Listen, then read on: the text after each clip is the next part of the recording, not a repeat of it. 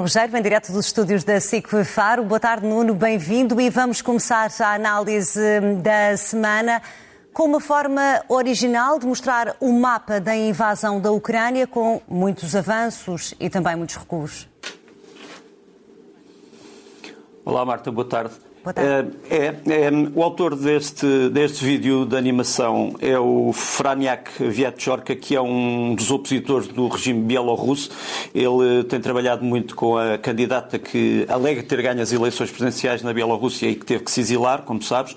E o Franiak Viatchorka fez realmente este mapa, que é excelente, é uma animação, eh, porque eh, não só explica como é que se deu o, o controle territorial na Ucrânia, os avanços russos, os avanços ucranianos, ucranianos, as explosões nas cidades, a continuidade das explosões nas cidades, eh, a guerra no mar também, eh, não só a guerra em terra, e mostra-nos, sobretudo, um panorama de devastação em que, no início, a ideia era realmente não só conquistar o Donbass, eh, que os russos acham que é uma zona que tinha sido oprimida historicamente, como decapitar o poder político em Kiev, em Kharkiv, em Lviv, é evidente que grande, a grande parte dos combates se deu uh, na metade leste da Ucrânia, mas como tu vês, não só das explosões, mas depois dos rastros de fumo, etc., uh, eh, houve também muitas zonas do oeste ou do ocidente ucraniano que foram, uh, que foram destruídas, foram, foram no fundo obliteradas.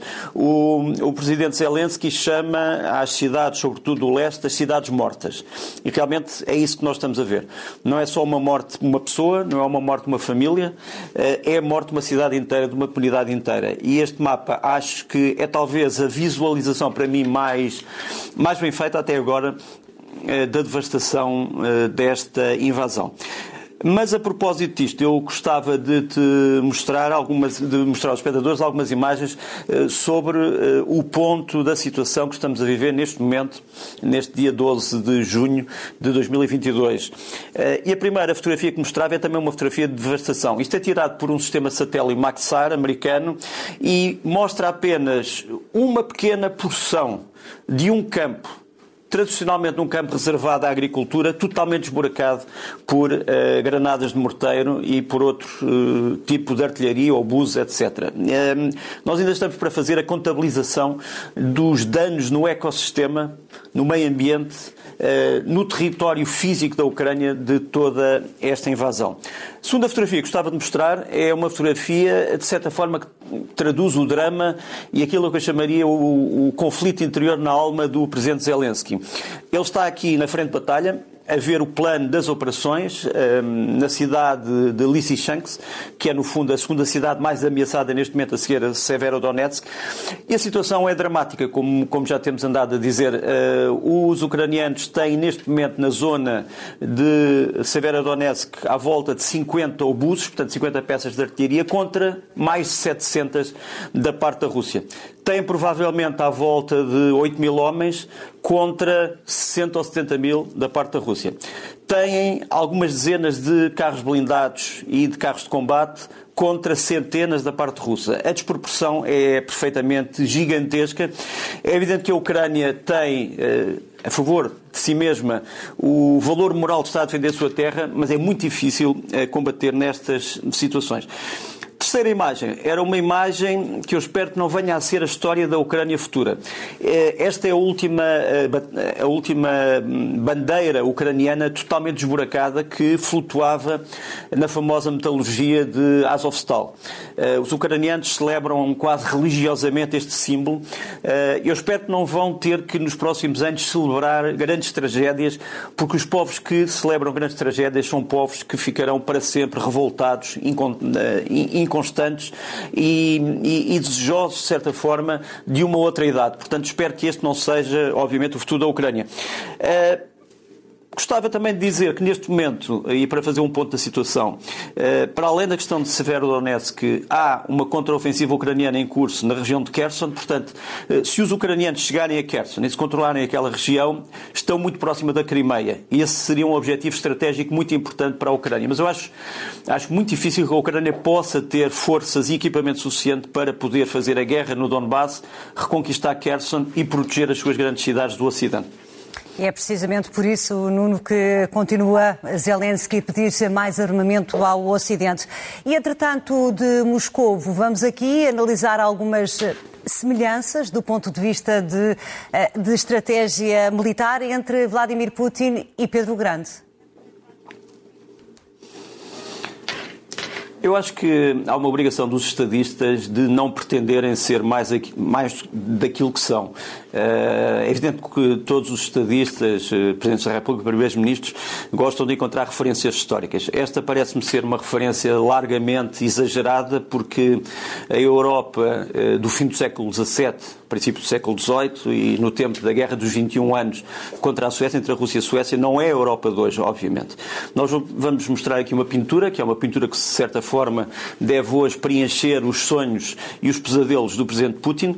É uh, o fim da Batalha de Poltava, em que realmente Pedro o Grande recebe os estandartes uh, e a rendição das forças suecas e da sua, dos seus aliados. Esta batalha é uma batalha que se dá em 1709 e, e, fazer perspectivas para hoje ou paralelos com hoje é altamente exagerado. Até porque a Rússia de hoje é uma Rússia diferente. Repara que a Rússia, durante muito tempo, a seguir a 1991, eh, tentou reconstruir-se economicamente.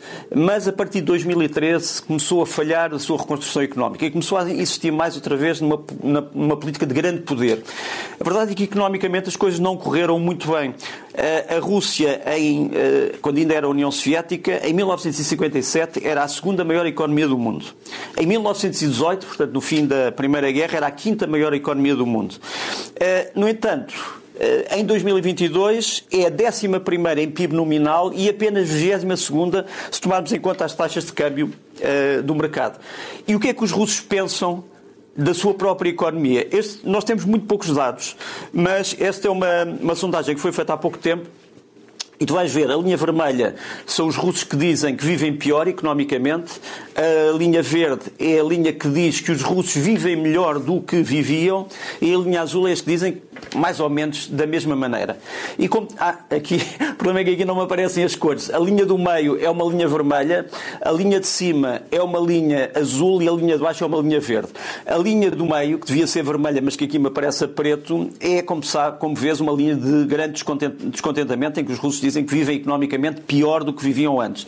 A linha de cima é a tal linha que diz que vivem mais ou menos da mesma maneira, e a linha de baixo, aquelas que dizem, aqueles que dizem que vivem melhor.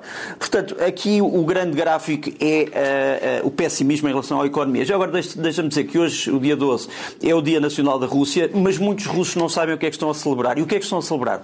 Estão a celebrar o 12 de junho de 1990, quando a Rússia proclamou que tinha também sido libertada da União Soviética e que tinha readquirido as liberdades civis. Ora bem, um, ehm, as liberdades civis, onde é que elas estão neste momento?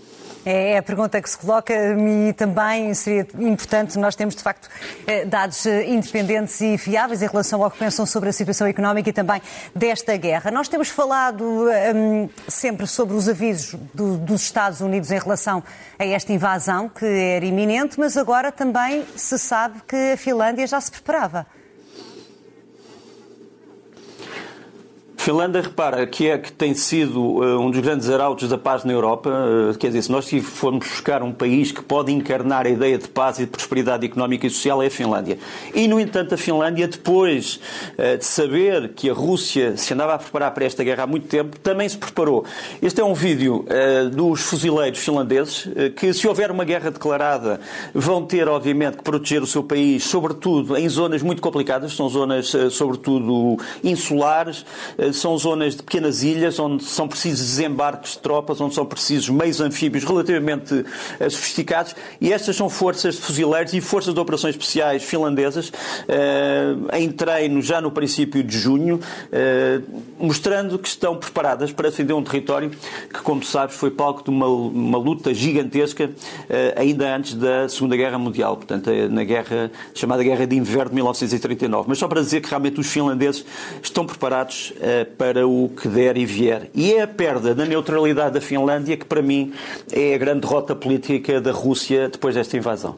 A Finlândia que espera, juntamente com a Suécia, entrar, entrar uh, na NATO. E, entretanto, temos aqui o exército ucraniano, o Nuno, a conseguir aqui resistir um, a estes longos meses de guerra. Como é que uh, a Força Aérea Ucraniana consegue reerguer-se? A história da Força Aérea Ucraniana nesta guerra ainda um dia há de ser feita. Ainda há muitas coisas que não vão ser ditas, até porque os protagonistas querem manter um certo segredo sobre, sobre o que está a passar. Mas realmente a ressurreição da Força Aérea Ucraniana, que parecia totalmente destruída no primeiro dia de guerra, três meses depois não só continua a existir, mas tem hoje mais meios do que tinha há três meses atrás, é algo eh, que me parece surpreendente uh, e, e que tem que ser explicado. Os ucranianos, por exemplo, hoje dizem que destruíram desde 24 de fevereiro até hoje, 1.287 alvos aéreos, entre helicópteros, aviões, drones, uh, mísseis cruzeiros, uh, de cruzeiro. E, e, vários desses alvos foram destruídos uh, pela Força Aérea, por aviões da Força Aérea. Deixa-me mostrar esta, mostrar-vos esta fotografia, que é uma fotografia simbólica. Logo nos primeiros dias de guerra, esta fábrica, que é uma fábrica em Lviv, portanto no ocidente da Ucrânia, que reparava, consertava os MiG-29, que eram um elemento essencial da defesa aérea da Ucrânia, também do, do ataque ao Sol. Esta fábrica foi destruída, temos ali uh, aqueles círculos a vermelho que mostram uh, os, os alvos do ataque, portanto, o hangar de reparação que levava algumas dezenas de aviões foi destruído. Uh, muitos dos aviões que estavam cá fora não foram, mas tornou-se impossível reparar MiGs na Ucrânia. No entanto, pouco tempo depois, quase em segredo, a Ucrânia conseguiu reconstruir esta fábrica e voltar a pôr no ar muitos dos aviões que eram aqui feitos. Uh, temos aqui uma, uma, um vídeo espantoso de um desses aviões que não tinha peças sobressalentes, mas que voltou a voar e agora com as cores da Ucrânia, como se fosse uma espécie de um festival aéreo, uh, e já equipado com sobressalentes que vieram de vários países. De onde? Da Alemanha, da Polónia, da Bulgária, da Roménia, da Croácia, da Eslovénia, enfim, de vários países que eram do chamado Bloco Socialista ou então da própria, uh, do próprio Pacto de Varsóvia e até membros da antiga União Soviética que deram sobressalentes para que a Força Aérea pudesse voltar a voar.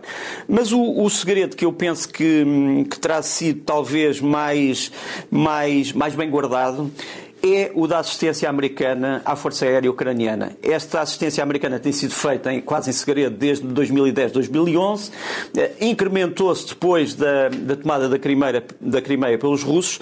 Um dos homens que esteve por trás, digamos assim, deste, deste auxílio quase confidencial, este homem que nos vai aparecer aqui é o Tenente-Coronel uh, Robert uh, Swertflager, mais conhecido como Twigger, uh, um dos ases dos F-15 americanos, agora que está em voga o Top Gun, este é o verdadeiro Top Gun, é um dos verdadeiros Top Guns, uh, e está ali ao pé de um Sukhoi 27 ucraniano. Uh, ele ajudou a treinar a Força Aérea Ucraniana, ele pertencia à Guarda Nacional Aérea da Califórnia. Uh, houve muitos aviões americanos que treinaram com os Sukhois ucranianos. Vou-te mostrar aqui uma fotografia, precisamente, uma bela fotografia dos F-15 americanos ao lado dos Sukhoi, numa das prime num dos primeiros exercícios de combate conjunto. Os americanos dizem que descobriram nos, nos ucranianos alguns dos melhores pilotos da Europa eh, em várias técnicas de combate e, portanto, está também aqui na cooperação entre os Estados Unidos e a Ucrânia grande parte do segredo que estamos a falar. Mas depois também não podemos ignorar outros países como a Turquia. Repara que no dia da invasão, no dia em que Kiev começou a ser uh, destruída, ficaram dois aviões muito modernos de transporte turcos, os A400M, eh, neste caso a 200M, eh, de Ankara, que ficaram presos, digamos assim, num dos aeroportos de, eh, de Kiev, o aeroporto de Borispil. Ainda lá estão. Aliás, nas, nas conversações recentes entre a Turquia e a Rússia, tentou-se ver qual seria a forma de libertar estes aviões. Ainda lá estão. Mas só para te mostrar que a Turquia também teve realmente, no transporte material e nos famosos drones, que, que, que vemos praticamente todos os dias, também passou, passou digamos assim, ou, ou fez parte deste tal segredo da reconstituição da Força Aérea Ucraniana. E que passou, como vimos bem, pela cooperação internacional. É possível, Nuno, fazermos aqui uh, previsões e traçar uh, possibilidades em termos da resistência ucraniana nesta guerra que já vai longa? É possível fazer previsões. As previsões, com base naquilo que nós sabemos, não, é, não são muito, não são muito cor-de-rosa para os ucranianos. Repare, eh, neste momento há uma corrida contra o tempo, quer dizer, os ucranianos estão a tentar defender partes do seu território e à espera de equipamento que chegue em quantidades pequenas. Nós podemos perguntar assim, mas os ucranianos precisam assim de tantas coisas? Precisam. Eles precisam, ele, por, por, dia, por dia, só na defesa das suas cidades, os ucranianos gastam dezenas de milhares de munições entre mísseis, foguetes, eh, eh, armas, eh, munições de armas ligeiras, etc. E, portanto, precisam de uma. É como se fosse uma, digamos assim, um ser humano que todos os dias come, mas todos os dias fica com fome. E esse ser humano que é a guerra e o esforço de guerra precisa realmente de grandes, grandes, de grandes reservas. E, e, e disso dependerá realmente dos próximos dias. Se os ucranianos não receberem aquilo que, que estão a pedir, muito dificilmente poderão continuar na posse de várias das cidades que estão aqui. Quer dizer, vão perder não só o, o distrito de Luansk, ou a região de Luansk, que já está praticamente perdida, eles dominam apenas 3% da região, como provavelmente perderão toda a região de Donetsk, que neste momento ainda tem em parte no seu, no, no seu território, digamos assim. Neste momento, eh, pode-se dizer que a Ucrânia controla cerca de 15% eh, do Donbass, correspondem praticamente só aos restos da região de Donetsk. Um outro elemento que vai ser decisivo é a questão das reservas. Quer dizer, a Ucrânia tem realmente, provavelmente, a possibilidade de ter até um milhão de homens em armas. E para isso está a criar uma série de unidades eh, e a treinar novas pessoas eh, para poderem substituir aqueles que estão feridos ou que caíram no, na frente de batalha. E ehm, temos aqui uma imagem do treino de uma dessas unidades uh, ucranianas, aqui equipada com equipamento britânico, para tentar, digamos assim, repor as reservas de guerra e poder ter novos homens para a frente e para defender as suas principais cidades. E é muito importante. O terceiro elemento que me parece muito importante numa possibilidade de previsão é saber se os ucranianos vão conseguir reconstruir a sua indústria autóctone própria de defesa.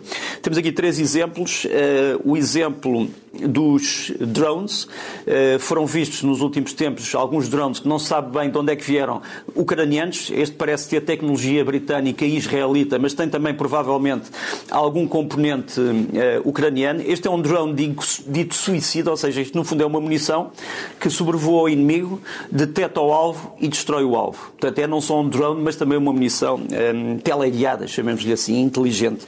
Depois, os carros de combate. Os ucranianos tinham uma das maiores indústrias de fabrico e de reparação de carros de combate do mundo.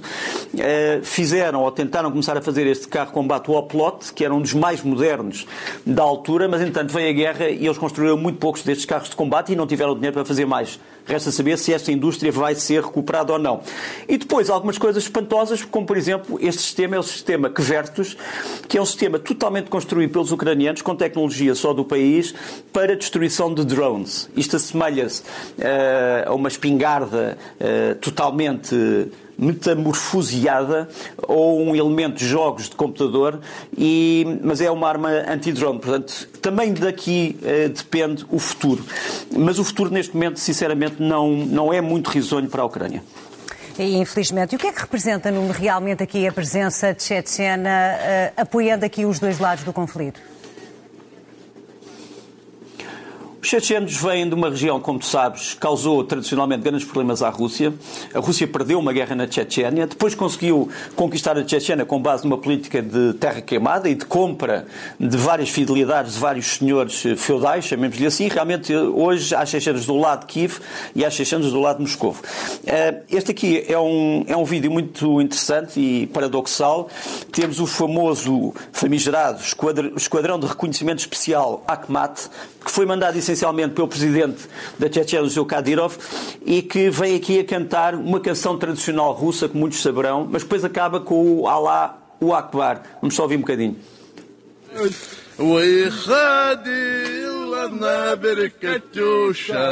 на высокий берег на крутой.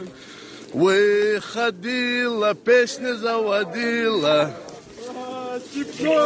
Васизова орла. Про того, которого любила. Про того, че письма берегла. Эй, Ахмад! Ахмад! Ахмад! Аллаху Акбар! E temos, temos, a seguir, temos a seguir um vídeo que também parece importante. É um vídeo do atual, eh, enfim, eh, governador, governador de, de Luansk, que está no exílio, no fundo, Sergei Gaidai, que pede ao senhor, ao senhor Kadyrov, a que ele chama Don Don, diz, Don Don, porquê estás a mentir? Há tantos chechenos mortos aqui em Severodonetsk, porquê é que não vens aqui ver? Queres viver aqui a tua vitória? A tua vitória é uma vitória de sangue. E realmente estão a criar-se entre chechenos e ucranianos, chechenos, para Moscou e ucranianos, laços de uma inimizade terrível que, que vai levar muito tempo a ser, a, ser, a, ser sarada. E ele põe realmente a pergunta, Don Don, porquê é que não vens aqui ver? E por fim, uma, isto parece ser, ou foi anunciado na Rússia como uma emboscada de forças ucranianas a uma coluna chechena. Uh, e onde os ucranianos terão não só morto os chechenos, mas destruído o Corão, enchido o Alcorão, portanto o livro sagrado muçulmano, de, de, de balas e tê-lo-ão destruído, etc. A verdade é que se foi, foi descoberto através de uma perícia independente que este vídeo é um vídeo totalmente fabricado, portanto, isto é uma, uma montagem, digamos assim, portanto, tem aqui atores, eh, tem veículos que foram incendiados e realmente vai aparecer aqui um Alcorão destruído, mas tudo isto foi feito por alguém dentro do território russo para lançar suspeitas de que os ucranianos eram eh, contra o Islão, contra o mundo muçulmano, quando é certo que eh, os próprios ucranianos têm nas suas fileiras muitos islâmicos, muitos muçulmanos e também pessoas, enfim, de outras crenças. O presidente, como nós sabemos, é judeu, enfim, tem católicos, tem ortodoxos. Eh, mas este foi um vídeo nitidamente para acirrar os ódios entre, entre ucranianos e chechenos, o que é, que é terrível e é lamentável, obviamente. E, e, vamos continuar aqui a nossa análise Nuno, pela, pela situação nos Estados Unidos, até porque regressam aqui discussões em torno de Donald Trump, o ataque ao Capitólio, também a situação económica difícil no país e ainda o uso de porte de armas. É verdade, olha, a primeira questão do Capitólio já provocou se é que isto não é, de certa forma, simulado, mas se não é simulado, já provocou, já provocou um afastamento ou um divórcio entre um pai e uma filha, entre Donald Trump e Ivanka Trump. Ivanka Trump veio dizer que, afinal, está convencida de que por trás do Capitólio, do assalto ao Capitólio, houve um plano uh, para subverter o sistema constitucional americano. Donald Trump diz que uh, Ivanka Trump já não estava dentro do comboio há muito tempo, portanto, não tem nenhum conhecimento de causa nem autoridade moral para falar sobre o assunto. Isto foi as primeiras vítimas foi o pai e a filha. Se é que isto não é simulado como alguns cínicos dizem. Uh, o segundo ponto que eu gostaria de referir é uh, a revolta cada vez maior dos americanos contra aqueles que usam armas de forma indevida e, portanto, levando à necessidade de hoje, provavelmente, proibir o uso porte de armas, o que será, obviamente, como sabes, eh, só possível se, se houver uma transformação constitucional nos Estados Unidos para a alteração eh, de um dos pontos importantes da Constituição. Mas uma das figuras que tem, neste momento, se tem revoltado muito mais contra a questão das armas é um homem que até agora era um querido dos conservadores, eh, uma estrela de Hollywood, o Matthew McConaughey, que eh, veio, como sabes, através de uma, enfim, de uma, num momento polémico, mostrar os sapatos de ténis de uma das vítimas do tiroteio que, como sabes, matou muitas crianças. E, e ele diz uh, a uma ajudante, mostra os sapatos de ténis são só através desses sapatos de ténis e por causa de haver ali um coração é que nós soubemos quem era a vítima. Ela ficou num estado tão desfigurado que não conseguimos saber. Isto é algo que vai, obviamente, derreter o coração de todas as pessoas, quer dizer, todas as pessoas se revoltam perante este tipo de, de morticínios. E o, eh, este ator eh, começa a ser olhado como um possível candidato a alguma coisa política nos Estados Unidos. Ele, aliás, dá uma entrevista sobre isso à Fox News, eh, onde lhe perguntam repetidamente se ele está a correr para um lugar político, por exemplo, na Casa Branca ou no Congresso eh, mas ele disse uma coisa importante e que eu acho que é válido para os Estados Unidos e é válido para qualquer país do mundo. Ele diz: A mim o que me preocupa mais é a distinção entre factos e espetáculo. E cada vez mais, diz ele, os, os meios sociais e os meios de comunicação estão a substituir os factos por fantasia e por espetáculo. Espetáculo é muito melhor mas não é isso que nós queremos. Realmente este homem está a subir nas sondagens, mesmo depois de ter dividido alguma parte da opinião pública, eh, da opinião pública eh, conservadora, digamos assim.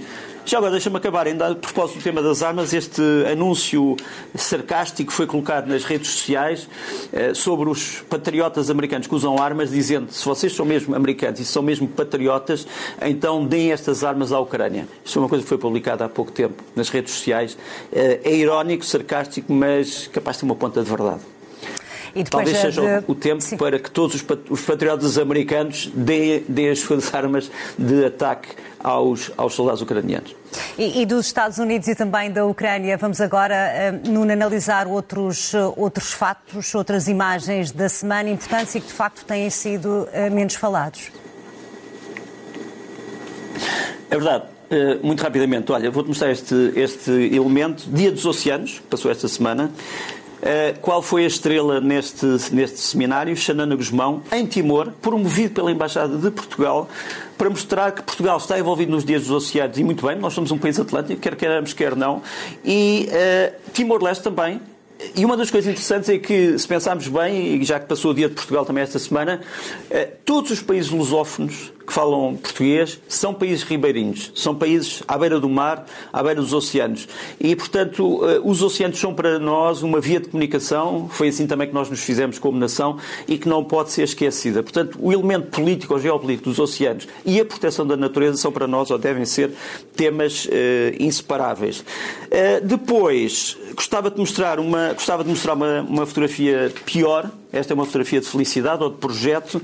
Esta fotografia pior é a fotografia do chamado Daesh, ou dito Estado Dito Islâmico de Moçambique, que está a voltar a atacar várias terras de Moçambique em torno de Pemba, em torno de Macomia, agora já com mais meios, e ainda por cima, agora que se autonomizou e diz que é o Estado Islâmico de Moçambique, parece cada vez mais ligado ao Estado Islâmico Central, usa os seus métodos, decapita pessoas, publica as decapitações, eh, mostra grandes traços de crueldade, numa altura em que Moçambique podia podia agarrar com as duas mãos o seu futuro, porque se vai começar outra vez muito a falar no gás natural de Moçambique como substituição do petróleo e do gás tradicional.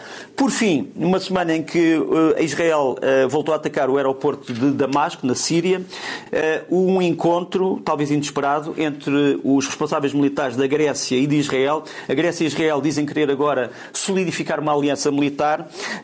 Vamos ver como é que a Turquia, que também quer solidificar essa aliança com Israel, vai reagir, mas é realmente uma alteração geopolítica e, e geomilitar importante uh, no Médio Oriente ou com consequências para o Médio Oriente e para o Mediterrâneo.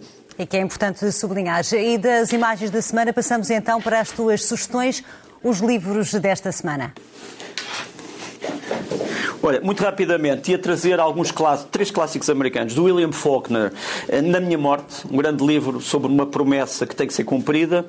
Depois da Edith Wharton, que morreu em 1937 e que é uma das primeiras mulheres a descrever, digamos, as, a, a, a, vida nas classes altas eh, americanas, sobretudo de Nova York. Ela, digamos assim, é uma antecipadora eh, de romances como o Grand Gatsby, etc. E sai agora em português Falso Amanhecer, uma ironia sobre as famosas vanguardas americanas.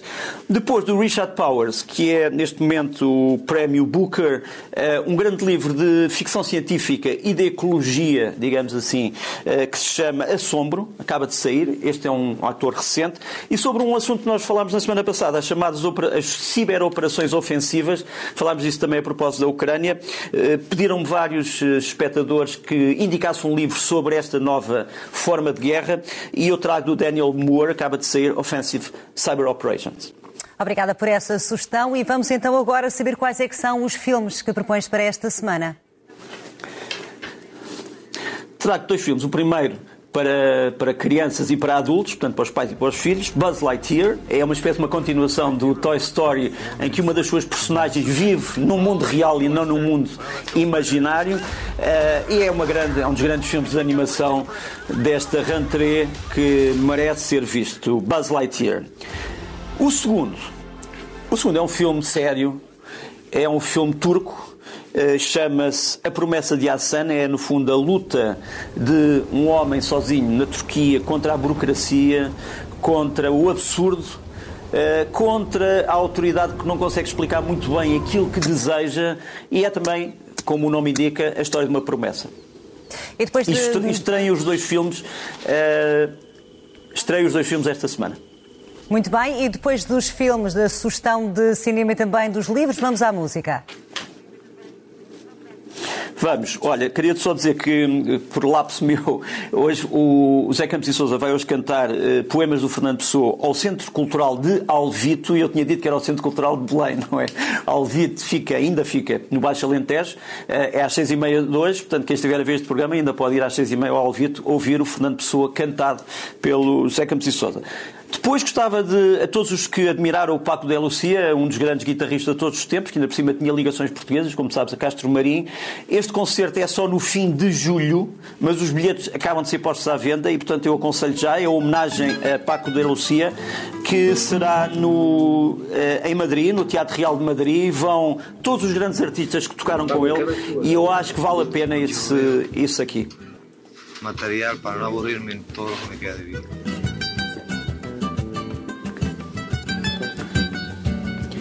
E por fim, e por fim dois CDs. E por fim trago dois CDs.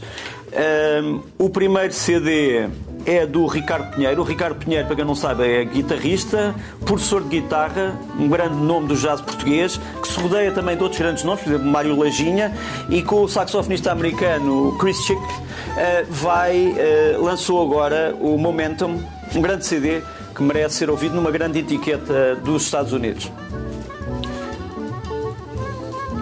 E por fim, agora é que é mesmo o fim, e por fim, eh, um guitarrista português que veio do rock e do heavy, que descobriu a guitarra portuguesa, chama-se Vitor Bacalhau e lança agora um projeto chamado Terra Sul. E tens aqui uh, um tema, Guerriona, mistura do rock e da guitarra portuguesa.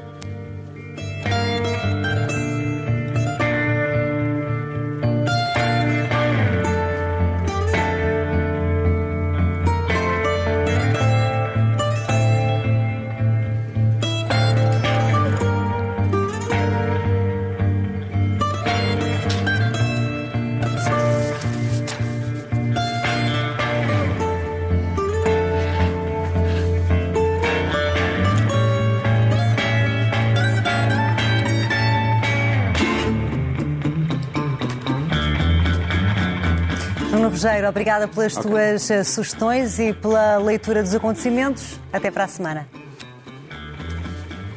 Até à próxima. Obrigado.